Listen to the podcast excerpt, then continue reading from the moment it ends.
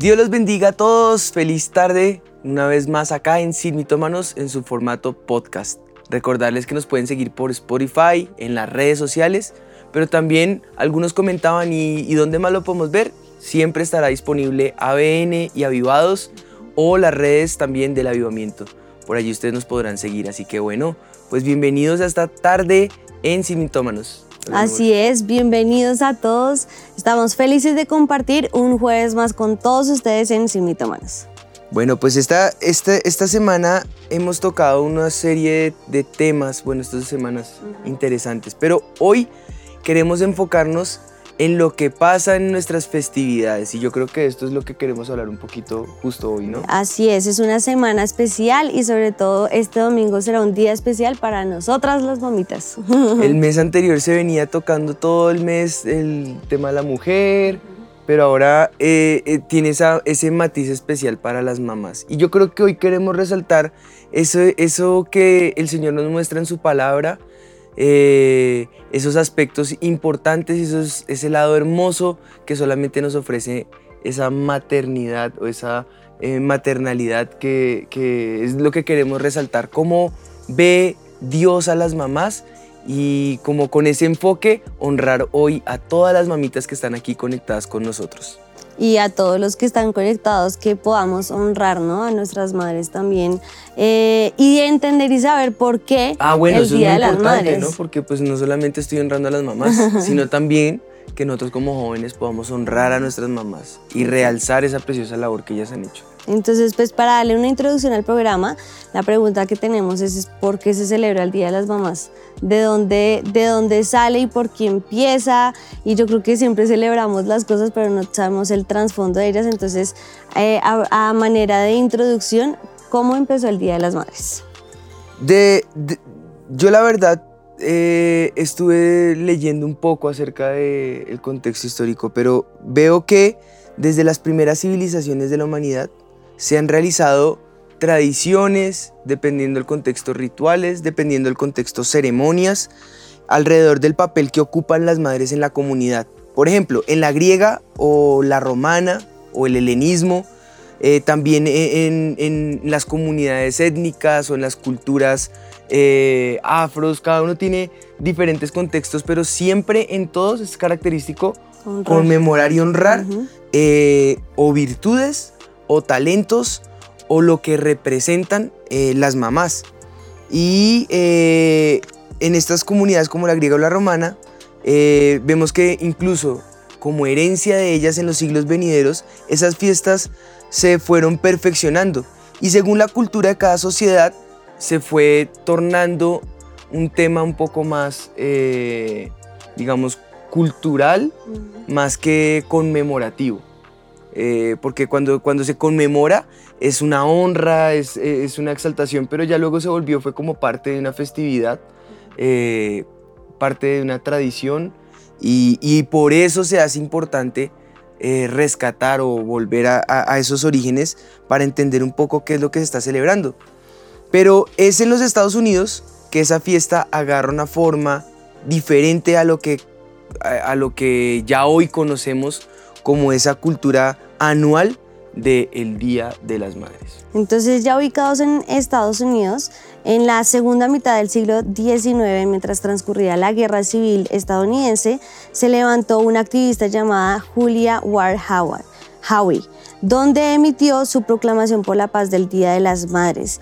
Y allí ella lo hizo como un apoyo a todas las que habían perdido un ser querido en la guerra, sea el esposo, el papá, hermanos, hijos. Eh, por eso proclama este día como el Día de las Madres en 1914 y se convirtió en un feriado nacional. En todos los Estados Unidos se volvió como un día muy importante el segundo domingo de cada mayo, eh, donde pues ahí empieza ya como el día específico y el momento específico en el que vemos que aparece esta festividad que nace en Estados Unidos y pues ya se vuelve algo mundial el segundo de mayo de cada, el segundo domingo de cada mayo. Segundo domingo de cada uh -huh. mayo. Pero me gusta porque el contexto tiene que ver con el dolor de una mamá Exactamente, por su hijo. Y ahora no tiene que ser que, que, el contexto de celebración sea dolor, no. Pero realza lo que una mamá siente, lo que una mamá vive. Eh, si, el, si el apóstol Pablo refiriéndose a sus hijitos dice, mis hijitos por, por quienes eh, parí, eh, o por quienes sufrí como una mamá con dolores de parto. Entonces nos hace esa analogía de lo que una mamá siente, porque incluso ha llegado a la modernidad a tal punto en que, en que cuando quieren jurar, que la Biblia prohíbe que juremos en vano, dicen hasta por mi mamá, como, como lo más sagrado, como lo más, es que, o le dice con mi mamá no se meta porque es mejor dicho, lo, no la mencionen porque entonces es una forma de, manifestar algo que, que, solamente una mamá entiende y es eso lo que se, se celebra, ¿no? Con ese contexto histórico eh, viene a nuestras mentes del programa de Sin Mitómanos el mito del día. Y el mito está muy, muy chévere, ¿no? Dice, el único trabajo de las mamás es molestar. Y sí. Fíjense que, fíjense que uno... Nuestro trabajo es molestar. No, no, mentiras, vamos a ver. ¿Y no? el, único contexto en el que uno ve este tipo de, de, preguntas es en la cotidianidad. Entonces por eso es bonito realzar lo que en realidad representan las mamás, lo que ha venido en nuestra tradición y a lo que hoy lo volvemos eh, prácticamente, eh, no sé, la cotidianidad, un, fastidio. Llegan ellas a sentir, ay, no, pues es que yo solamente soy un fastidio para usted, pues le dicen a uno. O, ese tipo de cosas que, que, lo único que hacen es eh, desdibujar la realidad de lo que ellas han hecho por nosotros. Tenemos una imagen de nuestras madres a las que catalogamos de incisivas, porque siempre nos están diciendo algo que nosotros no queremos oír, que no nos gusta escuchar que siempre están dando en el clavo de donde sabemos que nos está irritando. ¿Y por qué nos irrita? Porque simplemente nos fastidia. ¿Por qué? Porque nos dicen la verdad. Exactamente. Las mamás tienen la característica de decir la verdad, sin importar que seas el doctor más importante de este mundo, el estudioso, el, duro de la familia, el experto, en la, eh, podrá hacer lo que sea, pero la mamá la mamá siempre le va a decir a uno la verdad. Lo va a tomar uno las narices y lo va a bajar uno del cielo a la tierra en un instante. Y yo creo que uno no entiende eso hasta que se convierte en mamá. Eh, yo creo que... Como diría mi mamá, a mí no me quiera, a mí respete. Exacto, yo creo que eso solamente uno lo logra entender cuando es mamá o papá, ¿no? De todas maneras, eh, obviamente el programa hoy es enfocado en mamá, pero uno entiende a los papás solo cuando se convierte en en uno, en, en, papá. Y ya es como entender qué es lo que se despierta en nosotras, en esa protección, en ese cuidado, en ese amor, pero también en la verdad y como dice el dicho que las mamás siempre tienen un no sé qué en un no sé dónde. Todos lo saben y uno es como, pero ¿por un qué no sé cómo en un no sé qué en un no sé dónde. pero tienen toda la razón. Y yo creo que como dice, sí, yo creo que como dice la Biblia al referirse al, al, parto específicamente, dice que la mujer cuando da a luz tiene dolor porque ha llegado su hora, pero después que ha dado a luz un niño, ya no se acuerda de la angustia por el gozo de que haya nacido un hombre en el mundo. Y yo creo que no hay mayor gozo para una mujer o eh, uno de los momentos que yo más puedo tener vividos en mi cabeza siempre va a ser el día en que, en que vi por primera vez a mis hijitos. Es un, es un amor incomparable y un gozo que uno puede sentir, en donde todo el dolor que en ese momento se está sintiendo se va. Eh, eh, por eso yo creo que las mamás tienen ese, ese amor tan grande por sus hijitos. Yo, yo creo que la, la, labor de la mamá tiene muchas características. Pero ahorita que hablabas me acordaba de la... Decías, bueno, y los papás también. Yo creo que la labor del papá tiene una función cultural, bíblica y tradicional de un contexto totalmente diferente en donde es más una responsabilidad, sin que la mamá no, lo deje de ser, pero la figura es más de responsabilidad, es más de cobertura que el de la mamá, que es, viene a ser el alma en la casa, el alma en la, en la fiesta, el alma en la, en la familia. Y yo creo que esa parte sentimental es una característica fundamental que me lleva a, tratar el primer tema que queremos resaltar o la primera eh, cualidad que queremos eh, tocar hoy específicamente de la mamá en el contexto bíblico.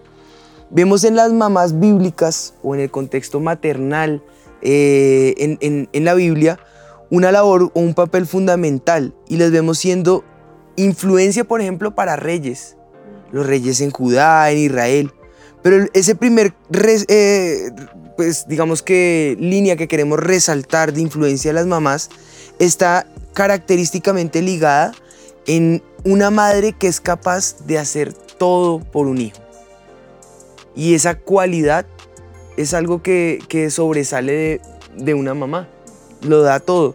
Incluso, por ejemplo, en el mismo contexto del parto que leías ahorita, podrá ser el dolor más terrible, porque creo que no existe un dolor más, más fuerte que el del parto. Y más si es natural, el dolor es fuertísimo. De hecho, hacen analogías del dolor con otras enfermedades o con otras situaciones. Por ejemplo, a los hombres les dicen que cuando sufren de cálculos renales es algo que es muy similar a un parto, pero dicen muy similar. Hmm. O sea, ni siquiera se parece al dolor que una mamá sufre cuando está dando a luz o cuando está con esos dolores de parto. Eso muestra a nosotros que son capaces de darlo todo. Incluso eh, todas ellas firman un consentimiento cuando van a dar a luz. Y si les pueden preguntar a las mamás, son capaces incluso de entregar su vida si eso conlleva que el bebé que viene en camino nazca. y, si toca que escojan entre alguno de los dos, si ellas son las que tienen que decidir, van a escoger en ceder su vida por dársela al niño. Si es el otro contexto en donde el papá tenga que decir, obviamente pues es un nuevo ser, pero conoce a la mamá y es una situación difícil. Es más complicada que para nosotras que... Las variables de opciones son muchas y hoy con temas del aborto ya está la frialdad lleva a otros contextos, pero la generalidad es que la mamá va a escoger dar su vida por su hijito. Y en ese contexto, esa característica que se quiere resaltar en donde da todo por su hijo, sobresale una mujer como Rebeca. Ella fue llamada por el, eh, el siervo de Abraham, sin conocer siquiera a Abraham, escuchar tal vez porque eran familias muy cercanas, en donde sabría por, por, por eh, tradición oral quién era Abraham, es decir, porque había escuchado quién era Abraham, pero más de ahí no. Y decide obedecer a la voz eh, de las señales que hay características en el siervo que va y le llama, eh, casarse con Isaac, sin conocerlo decidió creerle a Dios y decidió formar parte de la familia de Abraham con Isaac. Luego cuando tiene sus dos hijos mellizos, Dios le dice que en su vientre tiene dos naciones y le dice que el menor serviría al mayor. Y con ese corazón de mamá, decide formar al menor como siempre fue característico en ella, de una forma en que ella sabía que iba a servir a Dios y seguir a la voz de Dios, obedeció a las profecías que Dios había dado, obedeció a las palabras que él había decretado sobre su hijo, sobre sus hijos y levantó estas dos generaciones, estas dos naciones como hombres que sirvieran a Dios, que obedecieran a Dios, que atendieran al llamado de Dios. Era una mujer que sabía guiar a su hijo de tal manera que, cumpliera con ese propósito que Dios tenía para ella. Y tremendo, ¿no? Porque es como caminar por fe. Y yo creo que ese es el, el, trabajo de toda mamá con sus hijitos, caminar por fe, pero, pero militando sobre esa palabra, ¿no? No solamente es eh, creerla, sino actuar a esa palabra. Y así lo vemos también con otra gran mamá en la palabra de Dios, que lo fue Jocabet.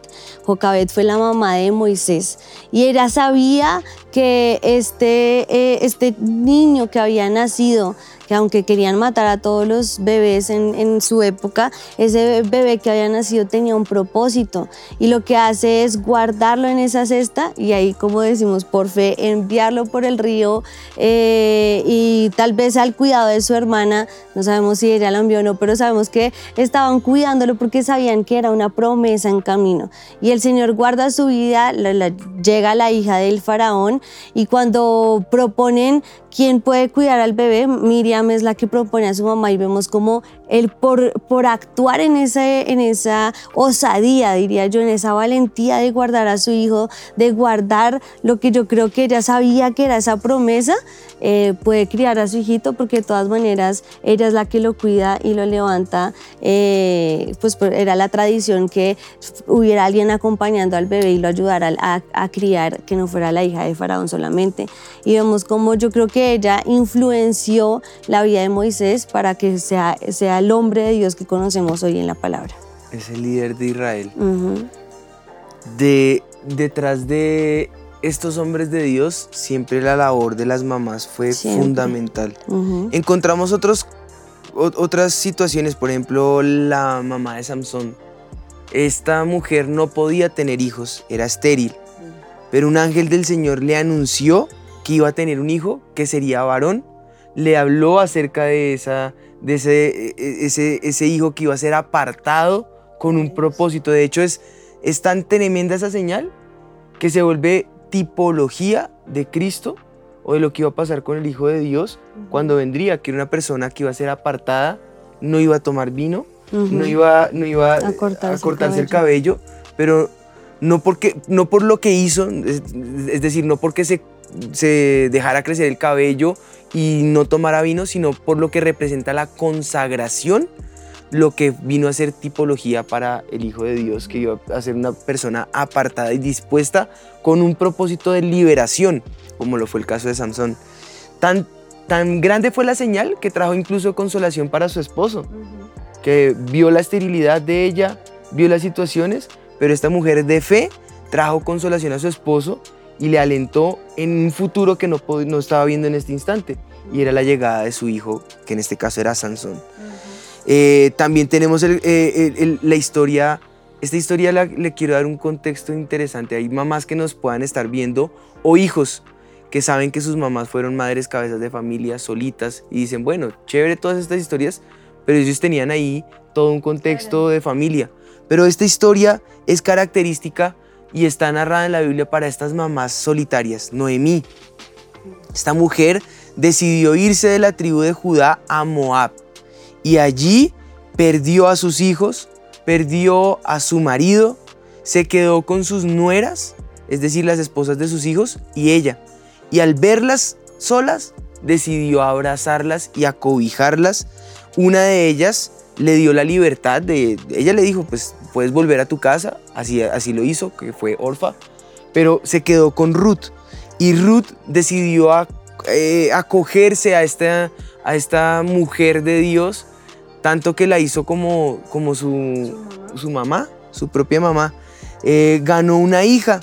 Eh, Noemí fue una gran mentora para Ruth y de alguna manera pudo ayudarle a que no cometiera los mismos errores que ella había cometido le formó de tal forma que le, le, encaminó en la visión que tendría, le encaminó en el propósito que había para ella y fue tal la labor tan preciosa que esta mujer hizo, que Noemí hizo con Ruth, que al día de hoy podemos ver a Ruth como parte de la genealogía del Hijo de Dios. Esto simplemente por una buena eh, suegra. digamos en este caso por una, por una labor maternal tan clara como la que tuvo eh, Noemí eh, sobre Ruth, que fue tan buena que, que fíjate, le, enfocó en el propósito que Dios tenía para ella y no causó que se saliera de ese propósito que ella tenía, que luego les animo para que lean la historia, se van a dar cuenta que en varios momentos había podido desistir. Pero gracias a sus consejos, gracias a su acompañamiento, esta mujer logró el propósito que Dios tenía para su vida, gracias a una mamá que no era su mamá eh, biológica, pero, pero gracias a una labor maternal como la que tuvo Ruth, eh, Noemí sobre Ruth. Y yo creo que ese ejemplo que estás dando me encanta porque pues eh, los chistes que siempre hacen es contra quiénes, contra las suegras, ¿no? Que, que, que, son malas suegras, pero ella fue tan buena mamá que aunque su hijo había muerto, se encarga de, levantar a su esposa, eh, enseñarla y conducirla al plan que el Señor tenía para Ruth. Entonces, pues en su papel de mamá, pero de suegra, acompañar a Ruth y volver a hacer lo que hizo, me parece impresionante y un ejemplo muy grande para todas las suegras que no son tan, tan buenas suegras. Sean buenas suegras, miren que es muy importante. Eh, yo creo que otra gran mamá que podemos eh, escuchar en la Biblia es Ana. Ana, con, pues si no han oído la historia de ella, ella tampoco podía tener hijos y era una aflicción muy grande para ella, pero ella le pide ese hijo al Señor y el Señor le responde y le da a Samuel. Samuel fue eh, el más grande profeta, yo creo, en el Antiguo Testamento. es que cumplió con varios ministerios, porque fue el último sacerdote de la, de la era de los sacerdotes. Exacto eh, prácticamente el primer gobernante, porque tuvo características de sacerdote como gobernador, antes de que se, eh, se, impusiera la monarquía, que empieza con, con Saúl. al cual él unge. Entonces ya pasa de una labor de sacerdotal a gobernador, a, profeta. Eh, y, y, bueno, dentro de eso su labor pastoral, que aunque el ministerio pastoral es algo del contexto del Nuevo Testamento, sin embargo sigue estando allí, ¿no? Entonces pues una labor tan impresionante que yo creo que si me preguntan, para mí es el líder más completo. Claro, y aparte la Biblia lo, muestra como que ninguna de sus profecías cayó en tierra, o sea, de ninguna de sus palabras cayó en tierra. Yo, y yo creo que esa labor fue gracias a Ana. Ana lo levantó para el Señor, lo dedicó al Señor. Su nombre significa eso. Exacto. Pedido, a, pedido a Dios y sabía que su vida representaba una consagración total a Dios. Y, tremendo, porque era su, su, primer hijo, ¿no? Su primogénito y entregarlo al Señor eh, desde muy pequeño. Yo creo que le calculan unos cinco años más o menos podía tener Samuel cuando lo entrega al Señor. Cinco a siete años más o menos. Ocho años que se Exacto. Eh, pero pues es como que yo le diga no a chao en este momento muy, muy fuerte, pero ella lo hizo porque sabía que se lo había entregado al Señor. Y no había virtualidad. Era presencialidad. Tenía que visitarlo una vez al año. Ah, muy bonita. Y yo creo que él de verdad, Samuel se volvió el hombre de Dios que era por Ana. E, allá no tenían wifi para hacer un Zoom. no, qué triste. Dios mío, con eso en mente, este hombre crece sabiendo qué tipo de consagración tiene para con Dios. Claro, vienen en total ocho hijos para Ana Claro. Pero, pero él tenía esa huella y esa característica y esa herencia de su mamá, que lo más importante no era ni siquiera la familia, era Dios. Y eso yo creo que fue característico para el clase de liderazgo que tuvo eh, Samuel. Hay otro que no está tan, tan, una, una madre que no se ve tan como Ana, porque es que Ana incluso tiene la oración de Lee, donde el Señor te conceda lo que estás pidiendo, digiere tu vino y toda esta historia trae una recordación clara para nosotros. Pero hay una mamá que pasa un poco desapercibida en, en el texto y me encanta por su fe. Y estoy hablando específicamente de Elizabeth, la esposa de Zacarías. Ella viene a ser, Zacarías y Elizabeth son los papás de Juan el Bautista. Tremendo hombre de Dios que anuncia la llegada del Hijo de Dios y unge al Hijo de Dios o lo bautiza como una señal de esa, de esa unción, porque fue característico, ¿no? Fue doble cumplimiento, fue bautizado en agua, pero en el momento el Espíritu de Dios descendía como una especie de bautismo en el Espíritu, pero ciertamente con ese característico del cielo diciendo, este es mi Hijo amado, lo que está pasando es de mi complacencia. Entonces, ese, esa, es, ese hombre que se logró aislar y apartar para la causa de, Dios y, formar incluso a toda una generación anunciándoles que ese que vendría eh, eh, era, era el Hijo de Dios, lo había podido haber visto como su primo. Sí, claro. A Jesús, porque eran primos. Claro. Lo había podido haber visto como su primo, pero no verlo como una familia, sino reconocerlo como el Hijo de Dios. Eso solamente lo podía hacer alguien que había sido desde su niñez levantado en ese, en ese trasfondo de entender por fe lo que iba a pasar, ¿no? Y, esta mujer creyó, eh, eh, Elizabeth creyó a lo que su esposo no hizo. De hecho, eh, en el contexto de Zacarías, el, tema de la fe no fue un, un, factor preponderante. Por sus dudas, él queda mudo. el ángel le dice solamente vas a volver a hablar en el momento en que lo puedas ver, ya que no creíste sin ver. Pues estoy parafraseando el texto, ¿no? Eh, esta mujer creyó a lo que el esposo no hizo. También una mujer apasionada por Dios presenció el primer bautismo eh, del Espíritu Santo en el vientre. Y eso no, eso no solamente, eso es algo milagroso, algo asombroso que pudo pasar cuando se acerca a ella embarazada de Juan el Bautista en su vientre. Eh, se acerca a María, María también estaba embarazada cuando escucha la noticia, esta mujer le dice, mi vientre saltó.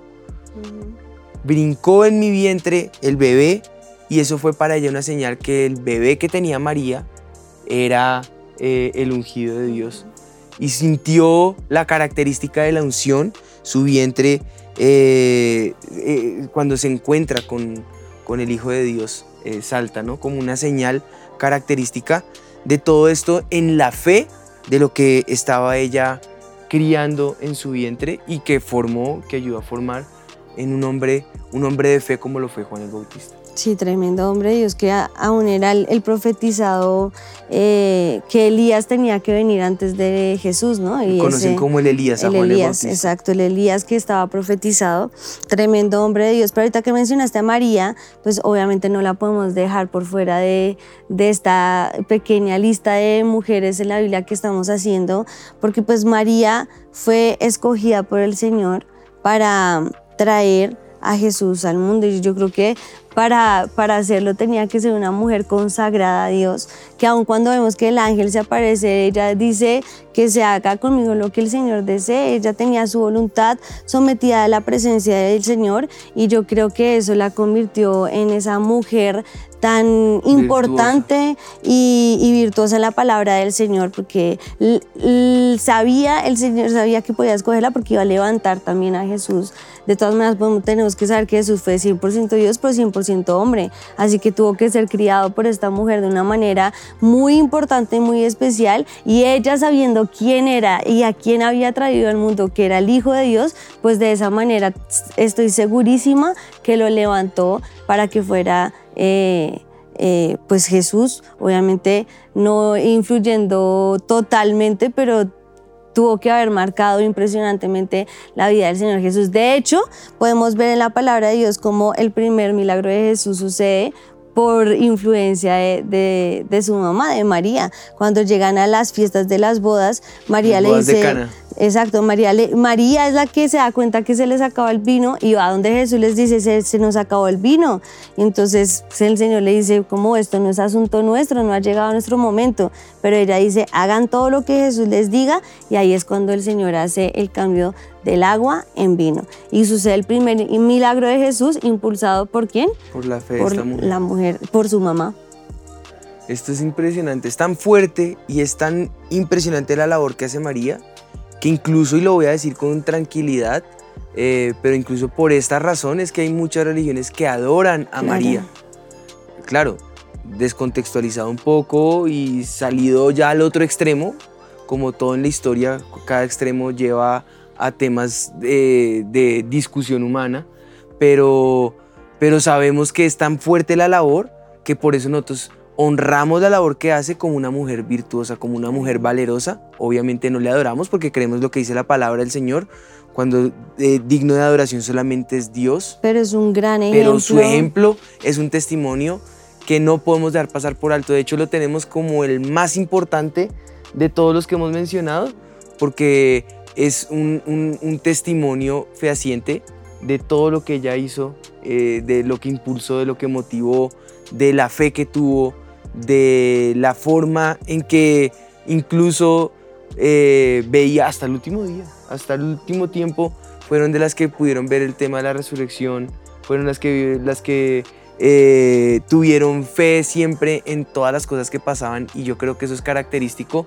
de una mujer que quiere levantar a sus hijos como esa señal de consagración, como esa señal de ser apartados, como esa señal de ser eh, dedicados 100% eh, a lo que depende eh, o, lo que Dios tiene planeado con sus hijos. Si eres ese, ese hijo que ha sido testimonio, segurísimo, tu mamá tuvo que ver con esa influencia.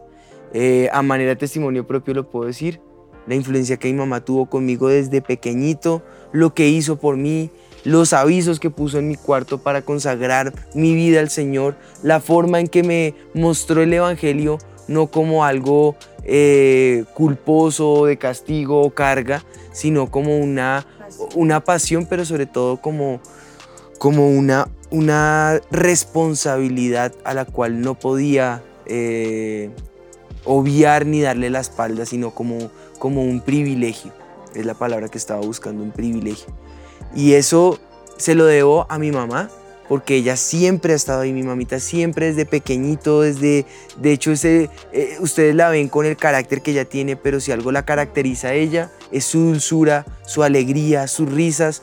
Detrás de todo lo que ustedes puedan ver, poco, mucho, mediano, es la labor preciosa de una mamá o lo que hace mi esposita con sus hijitos, como ella ha depuesto cualquier cantidad de cosas de trabajo, de asuntos y lo hace por amor, por fe, por dedicación a sus hijitos. Eso es característica de unas mamás que lo que están buscando es saber, entender quiénes son los hijos y verles no como los bebés que les ven ahorita, como lo hacía María. Ella no veía a un niño. Ella sabía que lo que estaba formando era el propósito más grande y era el Hijo de Dios que ella tenía el privilegio de tenerle ahí y de formarle y de guiarle y de encaminarle y de forjar esa fe que, que un niño, siendo 100% hombre, necesitaba. Eh, rodeándole de fe, rodeándole de circunstancias y de momentos que impulsaran su ministerio. Y yo creo que eso fue característico de esta mujer, como lo ha sido característico contigo, con mi mamá, que saben y entienden lo que hay en sus manos que no les pertenece, sino que tal vez va a ser de destrucción para las tinieblas en las siguientes generaciones. Y eso es lo que yo creo que podemos hoy rescatar.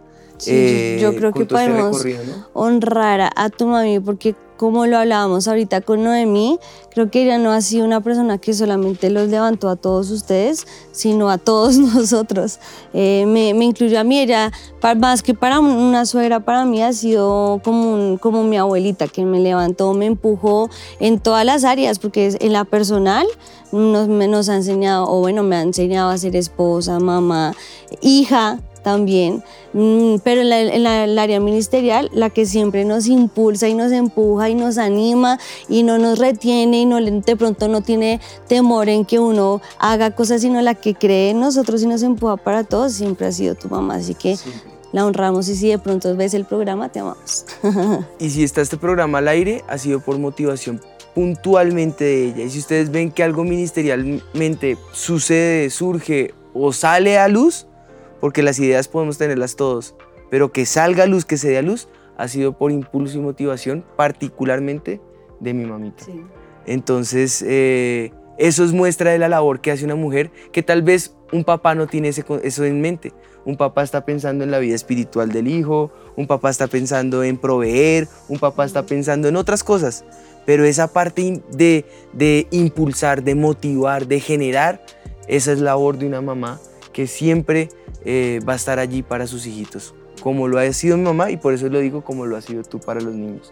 Así que yo también quiero honrar a mi esposita por esa labor, lo que ustedes ven que se empieza a forjar en Jet, que se empieza a ver en las niñas, esa pasión por la adoración, esa pasión por, por amar de una forma tan importante eh, las cosas del Señor, ha sido por esa motivación con que mi esposita ha levantado a los niños. Y yo creo que eso es parte del testimonio que hoy queremos darles, esas mamás queremos honrarlas, queremos eh, venerarlas en este día, felicitarlas en este día, pero los hijitos que aprecien esa preciosa labor que hacen sus mamás.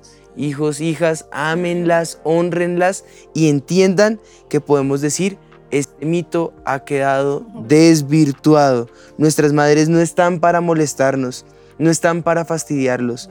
Eh, al contrario, Dios puso en sus vidas una guía, una enseñanza, un amor incondicional que hace que podamos seguir siendo esos profetas, esos pastores, esos, e, esos ministros, esos hombres, esas mujeres de Dios, forjando un plan, cumpliendo un propósito a cabalidad como lo, lo eres tú en este momento para este tiempo que el Señor te ha escogido.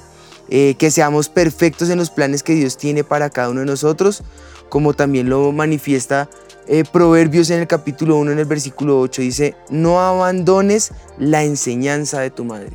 Esa enseñanza quedará en tu corazón, átala a tu mente, átala a tu corazón, átala a tu vida y que sea eso lo que te ayude a trazar ese camino de perfección que Dios quiere para ti y se puede, se puede ser perfecto. Y para todas las mamitas que nos están viendo, también darles ánimo y decirles que no se rindan.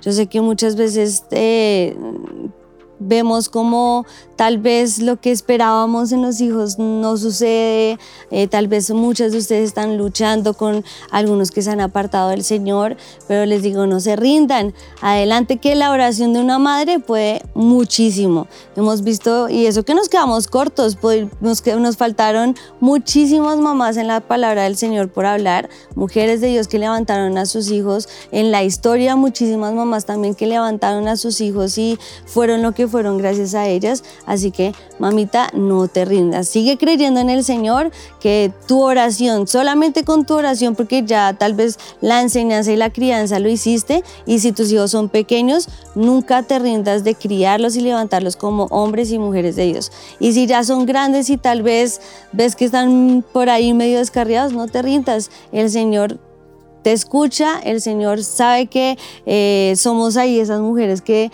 levantamos a nuestra familia en oración y yo sé que el Señor cumplirá ese propósito en cada uno de sus hijitos. Nunca digas nunca, mamá, nunca es tarde. De hecho, el contexto del proverbio cuando le dice que no abandone la enseñanza a tu madre, también le está diciendo que si dejas de estorbarlo, no va a ser vergüenza al padre, es vergüenza de la madre. Así que no te canses de estorbar en el camino, porque pueda parecer que en un momento es incómodo, pero vas a librar su alma de la perdición, vas a librar su alma de la muerte, vas a librar su alma de tal vez eh, los planes que Satanás tiene, porque Satanás sí tiene su plan bien forjado, matar, robar y destruir. Pero con tu estorbar en el camino, con tu palabra de exhortación, de aliento, de ánimo, de eh, impulso, de estar ahí firme, vas a causar que esa vida no sea para muerte, sino para gloria de Dios, para gloria del Hijo de Dios, para que esa vida o ese propósito que Dios tiene con tu hijo o con tu hija se pueda llevar a cabalidad, a perfección. Yo creo que podemos entonces orar. Padre, nosotros te damos gracias por este tiempo, gracias por las mamás que nos están viendo hoy, pero también gracias por los hijitos que hoy tienen la oportunidad de honrar a sus mamás. Te damos gracias porque sabemos que estas mamás no han sido puestas como estorbo o como puya o como piedra eh, en el zapato, sino que han sido puestas para caminar con nosotros al lado de tal manera que nos muestran ese camino recto, ese sendero de bendición, esa senda de justicia, Señor, por la cual debemos andar. Y yo clamo, Espíritu de Dios, que esa labor de las mamás hoy sea fortalecida, Señor. Hoy seas tú bendiciendo a las mamás eh, representadas en este programa, eh, sea porque nos están viendo o porque sus hijos están aquí conectados, Señor. Mujeres de fe, mujeres de esperanza, mujeres de valor, mujeres de amor, mujeres de pasión por ti, Señor, sean las que se caractericen en este tiempo.